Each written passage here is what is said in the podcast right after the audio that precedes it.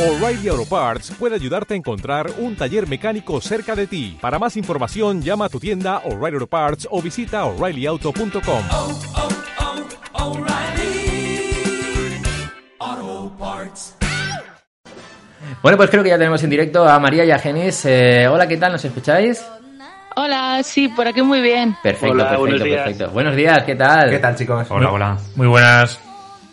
Oye, gracias. Bien, bien. Gracias por estar con nosotros. Eh, os agradecemos de verdad mucho. Ya sabemos que, que es un domingo, que es por la mañana, y, y siempre lo decimos a, a los tomodachis que entrevistamos que, que de verdad lo agradecemos mucho porque sabemos que es tiempo que, que hay que dedicar eh, en un domingo por la mañana y a veces no es fácil. Así que de verdad, muchas gracias por estar aquí con nosotros esta mañana de domingo. A vosotros por invitarnos y dejarnos estar aquí con un ratito con vosotros. Bueno, pues eh, María Arista, María Arista, directora de actividades de Misión Tokio, y Genis, director y fundador de Misión Tokio, y además Digital, Digital Manager de Selecta Visión. ¿Es así? Sí, sí, así es, más o menos. ¿Cómo que más o menos? ¿Cómo Más que o menos.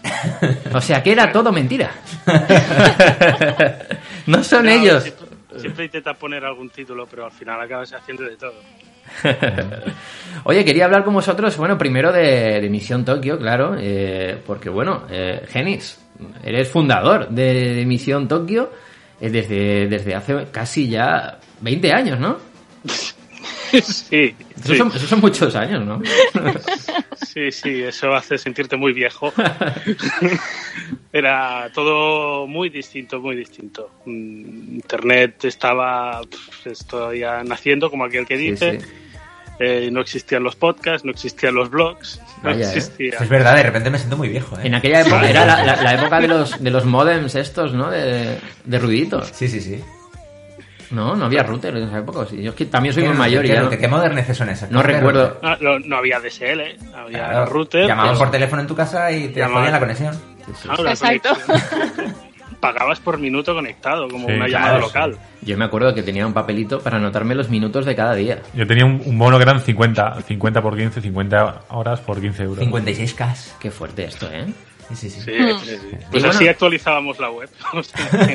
Hace 20 años, claro, eh, se crea Misión Tokio pues porque detrás entiendo que hay una pasión hacia Japón y hacia el anime, ¿no? ¿Cómo, cómo, nace todo esto?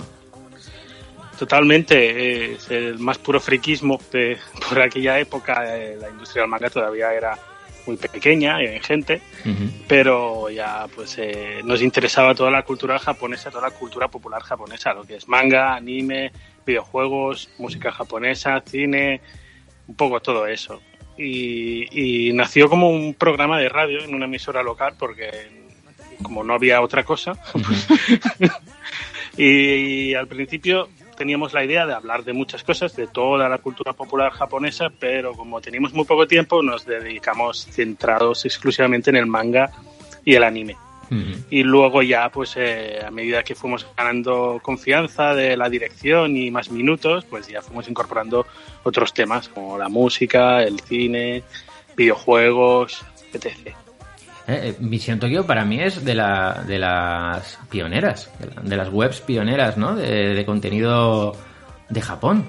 No sé de aquella época qué otra plataforma, qué otra web, pero yo cuando pienso en Misión Tokio pienso en una de las pioneras. De las que siempre he estado ahí, ¿no? Sí. Sí, sí, claro, había otras, pero ya no están. Y recuerdo, por ejemplo, estaba Mangaes, que creo Mm. que era anterior a nosotras. Eh, antes de Misión Tokio estaba Mundo Manga, que también la hacíamos nosotros, pero no Ah, mira. y Infotaku también, recuerdo por aquella época, pero todas han ido desapareciendo y nosotros hemos seguido, mira, no sé muy bien por qué. Lo que había más eran revistas en papel. ah, sí, sí, sí. sí. Era la época más de la Minami. La Dokkan. Nokan, Shirase, Sí. Minami, Anitai. Yo la Minami la compraba mucho, ¿eh? La compré un montón. Sí, sí, me encantaba. Claro, eh, recuerdo que en esa época eh, es que llegó un momento en el que incluso había más novedades de revistas que de títulos manga publicados en España. Entonces era como que había una demanda totalmente insatisfecha. Claro. Es que me gustaba mucho la época de las revistas. Ah, el papel, ¿qué es eso? El, El papel. ¿Cuánto, hace tiempo, ¿Cuánto tiempo hace que no entras a un kiosco? Vaya, ¿eh? Y el papel lo toco poco, ¿eh? Sí, sí, sí. No, pero en aquellas revistas, por ejemplo, la Minami, había, había CDs que incluían música, fotos, imágenes de, de- de manga y a mí me flipaba la posibilidad de comprar una revista eh, y, y que haya música de la serie que a mí me gustaba, ¿no? De, de la época. To- todo pirata, ¿eh? Y todo, todo bajado de internet. Y, claro, la internet no era tan popular como ahora, entonces pues tenían una buena conexión. Claro. eh, lo editaba una empresa de informática, de hecho. Entonces tenían ahí una buena conexión y venga a descargar, descargar Qué y luego pues, ¿eh?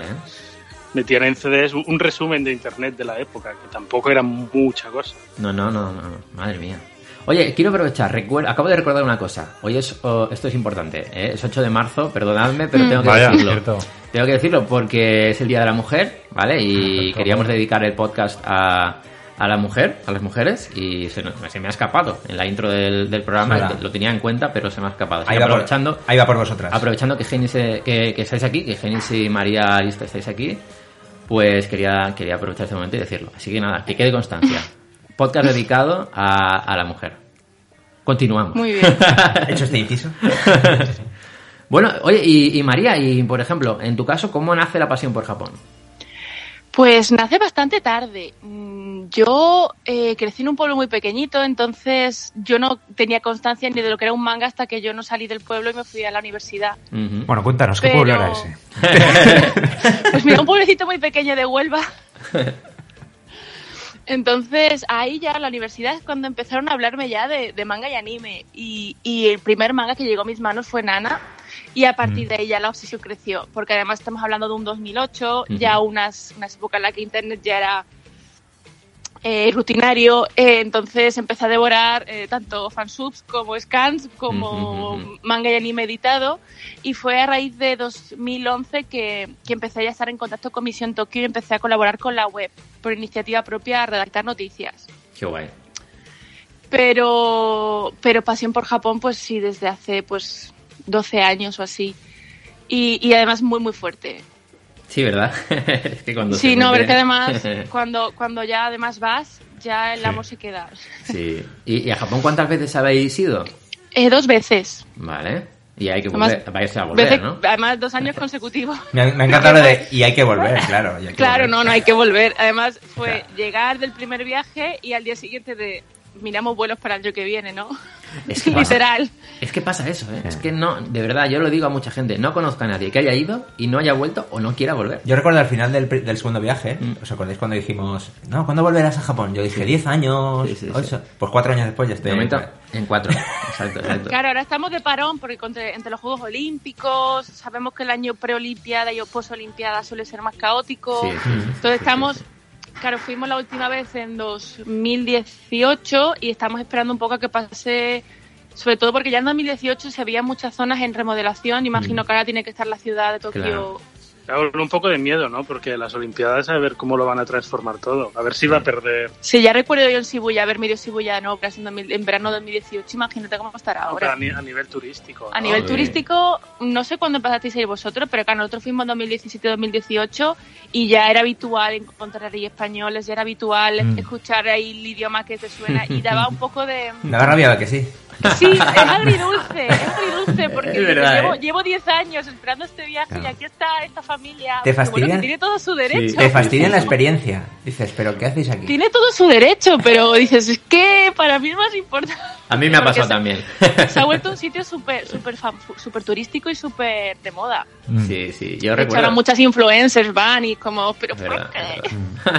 en 2006 fue, fue mi primer viaje y, y aún así en aquella época también escuchabas, eh, bueno, veías que había turistas españoles por ahí y esto ha ido creciendo. Sí, pero no tantos. No Yo- tantos, no Yo tantos. también, fue 2010, que lo Mm. estaba revisando ahora, y lo mismo, eh, te encontrabas algún español, pero claro, no, no ha habido este boom ¿no? de, del turismo que hoy en día cualquiera Sí, se va a cualquier parte. Sí, sí. Antiguamente, el que iba a Japón, ¿no? Era tenía un nicho muy cerrado, era como muy amante de la cultura japonesa. Mm. Y ahora hoy, no, hoy en día la gente se aburre, no sabe dónde ir, y dice, pues vamos a Japón. Yo recuerdo, el- yo recuerdo que iba a Cancún. Yo recuerdo que iba con una camiseta de Iniesta por ahí por Tokio y era como un imán para los españoles. ¡Hombre! qué". Ahora, ahora también serías un imán para, para los de Kobe. También, también, también. Para los de Kobe, sí. También. Sí, sí, sí, Sí, sí, sí, sí, sí.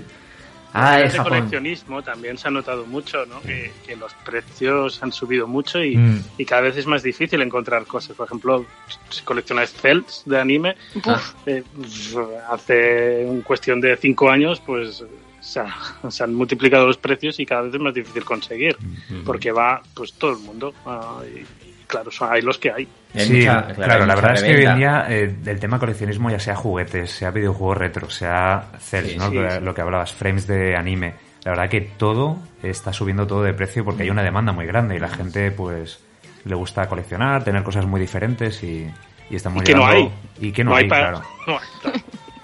Claro, es que tenéis que pensar que como venimos de un ambiente muy friki manga anime, nuestro turismo principalmente es manga anime friquismo a tope. Sí. Entonces sí es verdad que no, no- a lo mejor no visitamos tantas cosas súper turísticas y a veces sí que estamos en zonas donde no hay turismo extranjero porque no llama tanto, ¿no? Como exposiciones más específicas, tiendas a lo mejor o barrios más concretos donde sabemos que hay librerías antiguas, pero no.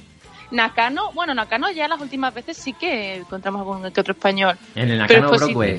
Sí, Sí, Nakano sí, Broadway. Pero, por ejemplo, exposiciones en Roppongi, que nosotros hemos ido bastante a exposiciones de la Sonen Jam, ahí, por ejemplo, es que éramos prácticamente nosotros y, y la. Fuyoshi. O sea, literal. Chicos, dedicáis más a bucear por ahí, ¿no? Eh, a Sí, callejear sí. y a buscar. Y por es, ejemplo, es un poco más lo que nos gusta. lo que os gusta, lo que estáis comentando, ¿no? Os gusta comprar como CELS, ¿no? De anime. Y por ejemplo, una de Dragon Ball, ¿por qué precios pueden estar ahora mismo, más o menos?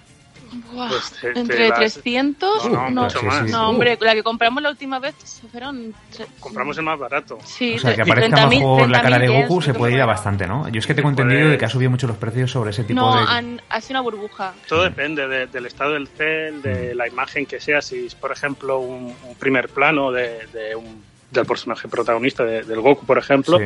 pues te vas a los mil euros. Ah, Y si tiene fondo, ya... De Si hecho, tiene fondo o si tiene el Genga, pues ya se multiplica. De hecho, habitualmente en, en Mandarake estas cosas entran por subasta y las, y las subastan, porque ni siquiera les pueden poner precio. Ostras. Entonces, sabes el precio en el que empiezan los, los sales así más importantes, pero no sabes cuándo acaba, porque entra todo por subasta. Sí, sí, sí. Pues nada, Roberto, No, pues ahorras. estamos- No, no, Estamos ya... hablando que, que hace pues 10 años te costaban igual 100 euros, 200 euros, como Mm. mucho, y ahora te cuestan de 1000 euros hacia arriba. Madre mía. Sí, sí, no, no. No, y, Sobre todo y- la escasez, ¿no? Porque cada vez hay menos, la gente Claro, las es, tiene en eh, sus hay- casas, claro. para los que no sepan los que son sel, que estén escuchando el podcast, antiguamente los animes se realizaban eh, dibujando cada frame en una placa de meta- metacrilato, se dice, acetato. un acetato, Mm. y se dibujaba a mano para pasar cada frame, ¿no? Y Sí. registrar el dibujo. Y eso pues se tiraba a la basura después de hacer cada capítulo, porque había, pues ¿cuántos frames puede haber por capítulo? Imaginad, Buah, pues de montón. Dragon Ball un montón. Claro. Y empezaron los frikis a recogerlo de la basura y a revenderlo, y eso empezó a ir creciendo. Y el sell es básicamente frames originales de, de- de capítulos de, de anime. Claro, y, Y, lo que, los que más tienen ahora mismo salida, bueno, eso. Yo creo que Dragon Ball y claro. Como el anime ya no se hace por cels. Claro, es que ya no se hace por ser, entonces han desaparecido, porque ahora todo se hace digital. Entonces eh, son elementos escasos, únicos y que no. Y antiguos. y antiguos. Sí, sí, yo en casa tengo alguno, pero no japoneses porque no... Cuando descubrí este mundo no Mm. todavía no he vuelto a Japón. Yo tengo de la serie Cadillacs and Dinosaurs, que es Ah, una muy bien. que lo compré en, en los Estados Unidos y la verdad que me costó súper barato. la A mí me, deja- me dejáis a cuadro, yo no conocía ese mundo. Sí, a ver, queda, luego lo marcas y queda muy bonito, la Queda verdad. bonito, queda yo, bonito. yo tengo uno con fondo pintado y, y además un frame así bastante... como el, el- el arte está muy bien dibujado Mm. y la verdad que, que queda muy elegante. Lo, lo único que, claro, si coleccionan muchos ya no sé si los podréis colgar todos en el... Hay, la que, pared. hay que controlarse, porque Claro. a nivel eco- económico ya puede ser un problema si se te va de las manos esto. Sí, además de la conservación es un poco complicada, porque hacer un acetato que no está hecho para durar eh, se puede quedar pegado, se puede borrar, entonces también Uf. tampoco le puede dar el sol mucho porque se quema el color. Bueno, eso ya es La otro pintura mundo. se derrite. Que tampoco es que nosotros seamos muy, muy de coleccionar sel, No. pero nos hemos informado porque Tenemos cuatro o cinco. choca mucho Sí, ver, sí, no, choca mucho ver esos bien. precios. Entonces no, nos informamos bastante, pero sí somos de... Y son cosas que nos sorprendieron en Japón. También lo- los kaijus, los muñecos. ¿no? Buah. Va, sí, sí, sí. La Ese- primera ese- vez que vas ese a buah. Sí, a ver, esto en España no hay nada y ves aquí unos precios desorbitados por un muñeco de plástico que encima es, Es está feo, mal- es feo, es feo, es feo. Luego te empiezas a investigar y te das cuenta, pues, claro, son juguetes de los años 60, Claro. 50 y que tienen toda una historia, forma parte de la cultura popular en Japón que aquí no, no ha acabado de, de llegar. No, es, es un mundo muy grande. Sí, ese. sí, nosotros, yo también, eso, eh, gracias al, al youtuber este, ¿no? Mexicano, Matt Sí, Hunter. sí, Mad Hunter lo que también. Yo, creo que hace ya un par de años también. que lo descubrí, más que nada porque físicamente es que me parezco mucho. Tendríais que ver a Roberto, no O sea, sé quién fue Yo creo que primero. lo, de- yo lo descubrí gracias a vosotros y creo que entró en esta esta casa gracias a vosotros, Sí, porque yo- alguno lo recomendó en algún sitio. Yo, ser. eso que alguna vez, ¿no? YouTube te recomienda vídeos Sí. y estando en casa un día mi, mi chica, ¿no? Me dice, Roberto, eh, ¿tú tienes un canal de YouTube? Y digo, no, no, que, que- que- que no soy yo. Y, y la verdad que tenemos un aire bastante parecido. La verdad que eh, si nos ves, o sea, una cosa es la cara, pero otra Pero, cosa... pero el que está ganando dinero es Mad Hunter, no tú. Sí, bueno, depende, ¿no? Y, y la verdad, eso, que empecé a aficionarme, empecé a ver sus vídeos y la verdad que, pues la verdad que él les documenta muy bien toda la información, todo el tema del su Sí, se lo fugue y todo este. Y la verdad ya que cuando hizo los vídeos su primer viaje a Japón, que nos informó, ¿no? Sobre todas estas marcas, ¿no? De eh, verlo Walmart, ya. todas estas marcas, ¿no? Que él comenta. Y es un mundo espectacular y... Oye, Tomachis y, y María y, y Genis, que si escucháis mm, ruidos raros por aquí, es que ya estamos en, en- en fallas, esto acaba de empezar. Uh, ya ha empezado a fallar. Y, Sí. y a veces hay Sí. petardos por aquí de fondo, que, No, pero no, yo no escucho nada, que ¿eh? estamos vivos, ¿eh? que no pasa Pero no nada. hay nada, no hay Bueno, nada. si, si aquí hay el ruido será el gato. Vale, vale, Los vale. gatos. Está todo tranquilo ahora. Ah, ahora sí, ahora está tranquilo. Pero bueno, eh, oye, quería también saber de Japón, de estos dos viajes que habéis hecho, eh, ¿cuáles han sido vuestros lugares favoritos? Bueno, yo creo que aquí tenemos opiniones muy diversas. Bien, bien, me gusta. A mí, a mí me, yo no imaginaba que me gustara tanto Osaka. eso. A es ver, decir, el mira, primer mira, mira, viaje, eh, como nosotros hacemos, nos gusta más, es, como he comentado, un turismo más friki, el primer viaje fueron 10 días directos en Tokio y de hecho nos faltaron días. Mm. Y el segundo ya decidimos ir al sur, Osaka, eh, Kioto, Nagoya, y es que Osaka, o sea, es un contraste y, y Denden Town, y, y a mí me fascinó y me encantó.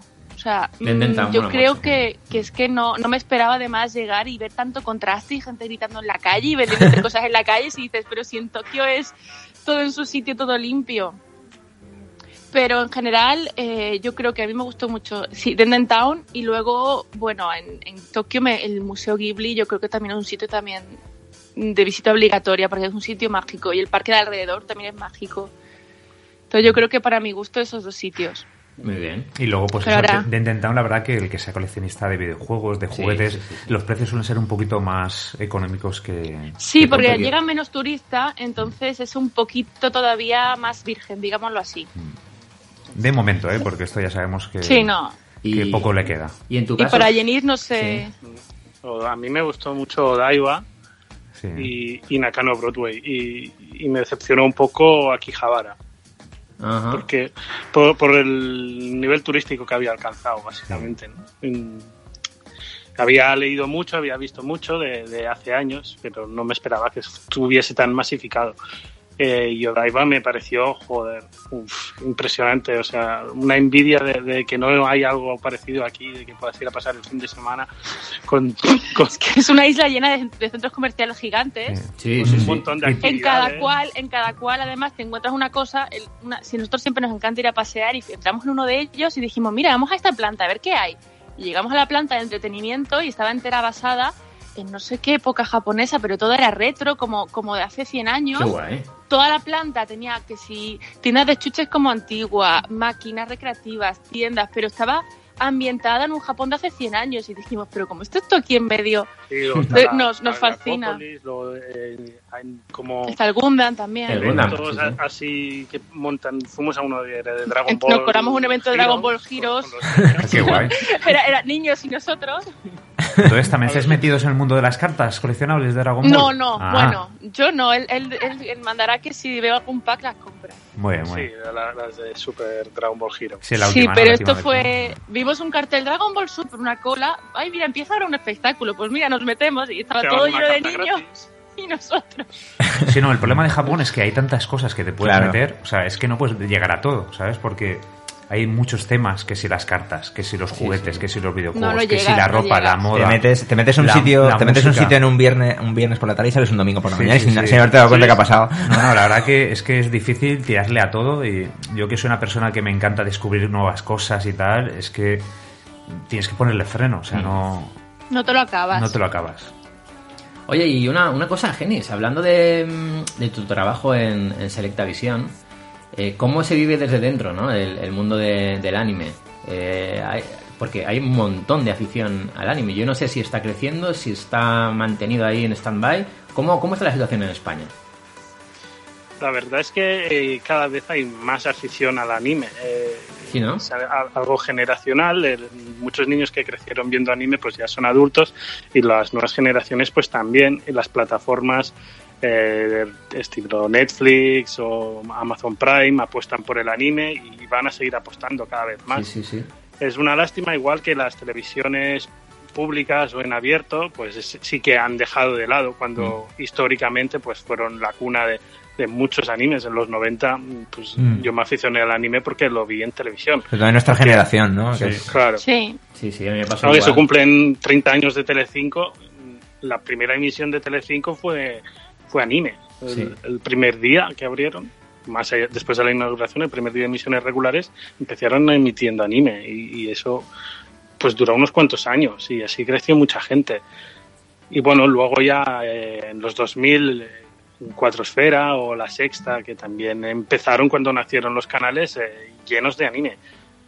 Y ahora pues ya no. Ahora eh, el anime ha quedado relegado más a las plataformas y internet. Tenemos ahí Crunchyroll, tenemos bueno los simulcasts que hacemos en Selectavisión, pero sobre todo en, Netflix y Amazon y, y las que vayan saliendo. Porque el anime es interesante, eh, porque es un nicho Sí. que, Mm. Que- mueve mucha gente, la verdad. No, y que al fin y al cabo, como comentas, es que la gente joven ya a lo mejor no ve la tele, es que a lo mejor solo ve Netflix. Claro, Claro. claro, claro. Entonces yo creo que han sabido adaptarse a- al mercado. Yo creo que el anime ha encontrado el hogar perfecto, ¿no? En las plataformas digitales. Sí, los jóvenes ya no ven la tele. Claro. Eso es- No, YouTube. Ni nosotros tampoco. No, no, yo, yo no tengo ni tele ¡Son jóvenes! ¡Son jóvenes! Yo la tele la tengo, no tengo ni antena, ¿eh? Ojo. No, ¿verdad? No, es que no hace falta. No, no, la ponga, Roberto, da igual. Sí. Yo ahora, por ejemplo, me encanta lo que, lo que ha hecho Netflix, ¿no? Que, trayendo todas las películas de Ghibli. Eh, cada mes van trayendo un montón. Pues es un lujo eso para la gente que no conozca a Ghibli. Y fricadillas como Dragon Quest o Nino Kuni. sí, sí, sí, sí, sí, es verdad, es verdad. Sí. Hay un montón de Y no solo eso, también Netflix em- está empezando a producir sus propios animes, Sí, sí. igual que Crunchyroll, es decir, las propias plataformas que venden ahora anime y que distribuyen anime están entrando en el mercado y entrando en la fase de decisión de la producción, cosa que tampoco no te imaginas, yo que sé, Antena 3 o Telecinco hace No. 30 años haciéndolo. No, no, no. Entonces, sí que están involucradas y yo creo que debe funcionar bien, ya que es que Bueno, están invirtiendo dinero en no ello. nos olvidemos del cine, que también de, de hace dos años a esta parte ha empezado a haber estrenos regulares de películas de anime en cines. Sí, sí. Oye, hablando de anime, y hablando de Selectavisión, y hablando de Misión Tokio, eh, tenemos algo que anunciar, ¿no? ¿Lo puedo anunciar ya, esto? Sí, ¿no? bueno, Tomodachis eh, y Mamonacus también, no os olvidéis. Eh, ya sabéis que llamamos Tomodachis y Mamonacus a, a los oyentes. ¿Vosotros qué os consideráis? ¿Tomodachis o Mamonacus? María, Genis, antes de nada. Yo soy más Tomodachi. Muy bien. Muy bien. ¿Y tú? Suena mejor, ¿no? ¿Y Genis? También, también. Bien, bueno, bien, muy bien, muy bien. Bueno, pues... Eh... Pero que sepáis que si, si hubiera sido Mamonacus os querríamos igual, Os ¿eh? Exacto, Sí. queremos igual a los Tomodachis y Mamonacus. Esto no, no es uno mejor que otro. No, ¿eh? no, no hacemos distinción. No, no, no, no. Bueno, pues gracias a, a Misión Tokio y, y a Selecta Visión, eh, gracias a Genis y a María Arista, vamos a hacer un sorteo, un sorteo de... eh, bueno, contadlo vosotros, va, que me hace ilusión que lo contéis vosotros. Venga. Un sorteo, ¿eh? De, de algo de anime, ojo, ojo Tomodachis. Sí, vamos a sortear la colección completa de, de la serie de Darling in the Franks Qué grande.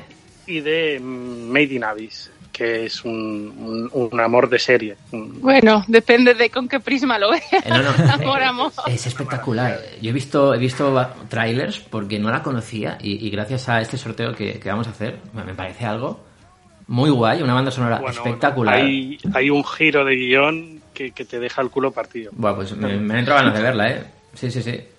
Bueno, pues oye, Y, Darling in the Franks, eh, pues si os gustan los mechas, es la serie revelación de hace un par de años, mm, pues también merece mucho la pena, la verdad.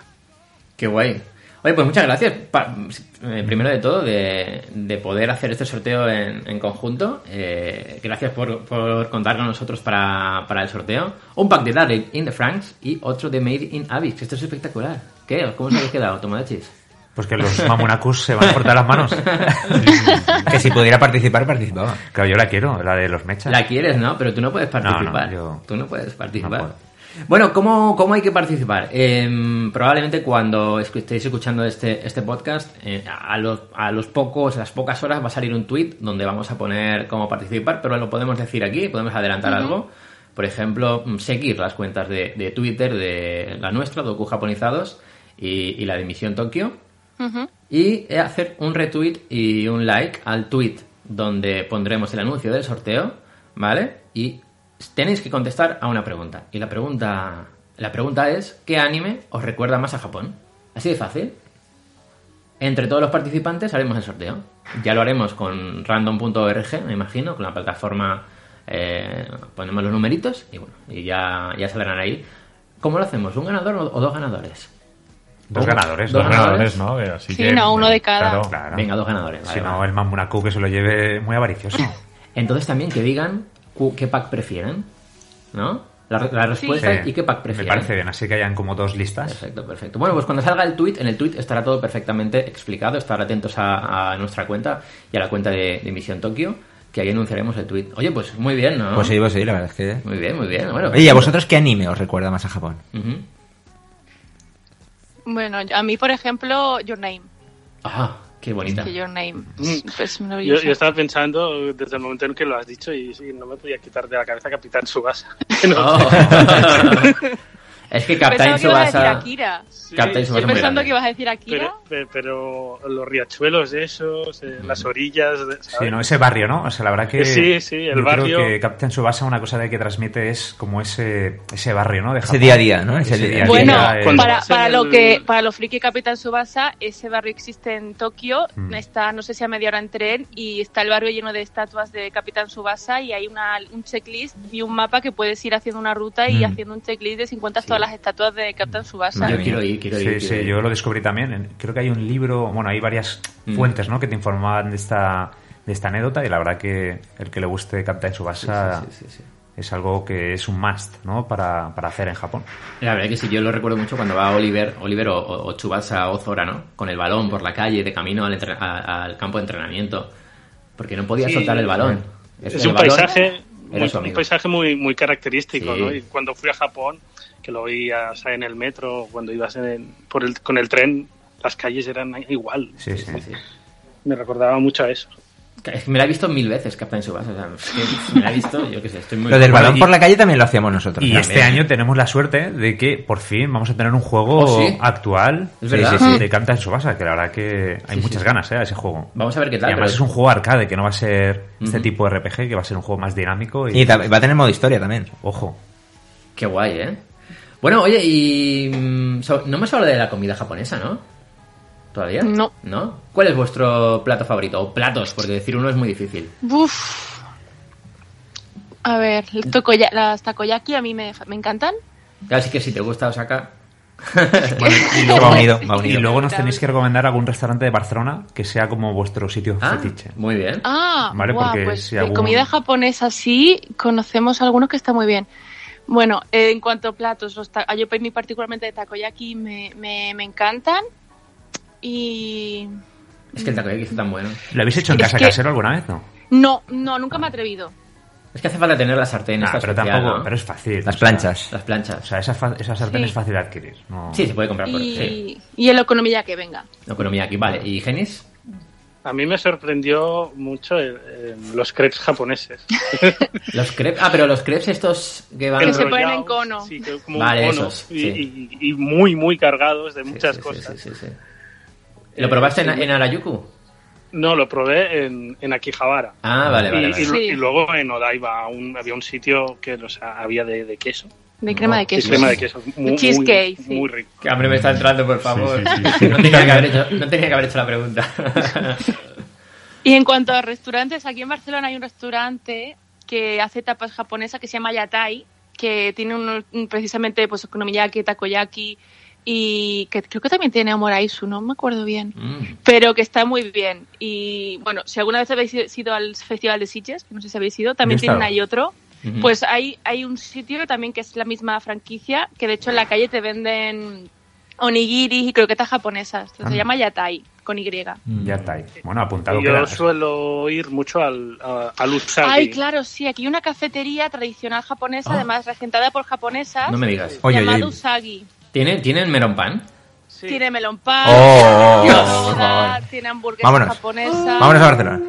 Tiene la típica tarta de fresa y es una cafetería eh, tradicional japonesa que además regentada por Ay. japonesas japonesas. Tiene todo el espíritu de Japón. ¿Nos puedes repetir el nombre, por favor? Eh, Usagi. Usagi. Usagi, está en Gracia. Aquí, Gracias. aquí es que tenemos, tenemos sitios muy Sí. chulos, pero cafetería como tal no hay. Sí, ojalá, sí. ojalá hubiera. Bueno, vamos a hacer Pero un, un cafetería, tour. pero tiene también menú para comer. Y Qué el bueno. menú también es puro, tra- puro tradicional japonés. Y, y- pero el melón pan, buenísimo. Uy. Va, Roberto, va- va-. Roberto, vámonos a hacer un tour japonés por Sí, sí. Barcelona. No, nada.